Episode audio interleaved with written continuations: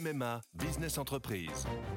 Sandrine, qui dirige une entreprise de conseil, a pris une décision. Oui, cette année, c'est décidé pour ma vie pro et ma vie perso, c'est MMA. Pardon, mais ce ne sont pas les mêmes besoins. Pas les mêmes besoins, mais le même agent MMA qui me connaît bien. Disponible et à 5 minutes de chez moi, je sais que je peux compter sur lui.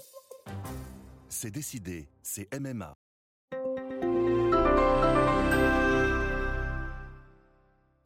Bonjour, ici Patrick Saint-Paul. Voici l'éditorial du Figaro du 29 août. Noce à l'italienne. L'Italie revisite ses classiques. Sa vie politique est un théâtre qui se renouvelle sans cesse, marqué toujours par la même commedia dell'arte où se mêlent ruse et ingéniosité. Les mœurs y sont frivoles, les noces sont un carnaval et les mariages fragiles.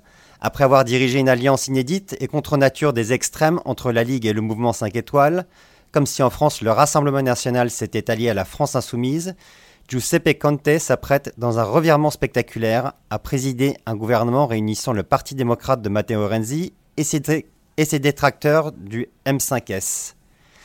Les dirigeants politiques ont trinqué leur masque. Renzi, qui jugeait le M5S dangereux et subversif, serait donc soudainement prêt à manger la pizza avec lui.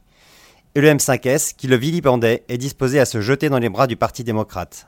Après celui avec la Ligue, ses élus disent pouvoir faire un accord, même avec Belzébuth. Au passage, le M5S, issu d'un non-parti, sans statut et qui rejetait les institutions parlementaires, s'est mué du jour au lendemain en parti traditionnel, utilisant les ficelles classiques du Parlement italien pour sauver ses sièges et, et barrer la route à Matteo Salvini, au risque de se couper définitivement de sa base. Dans l'immédiat, l'Europe sera soulagée de la tournure prise par cette comédie.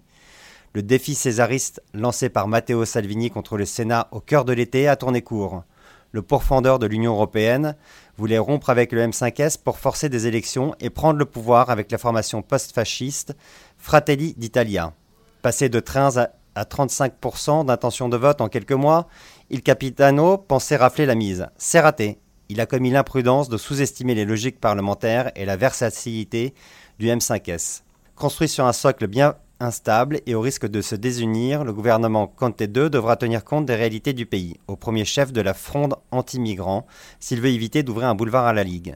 Dans le cas contraire, Salvini reviendra aux prochaines élections, armé de l'autorité que donne la souveraineté populaire.